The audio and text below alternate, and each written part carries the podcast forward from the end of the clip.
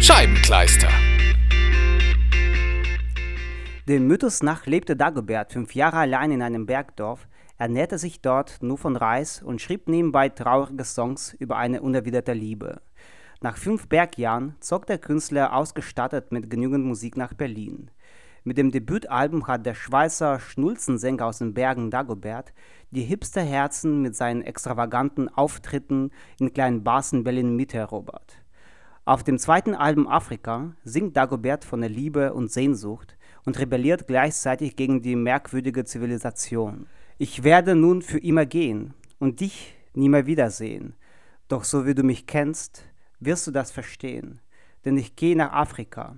Mit meinem Herz bin ich schon da und singe mit den Affen Ua, Ua, A. Dagobert will raus aus der kalten Stadt, wo alle Menschen aneinander vorbeileben und keinen Bock haben, zusammen angeln zu gehen oder überhaupt miteinander zu reden.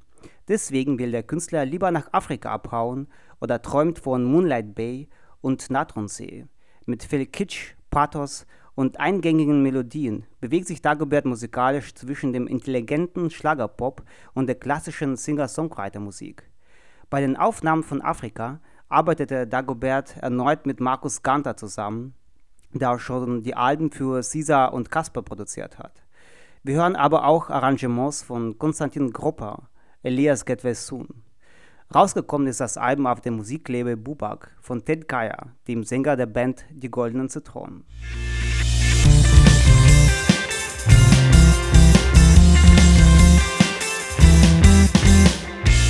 Ernst FM.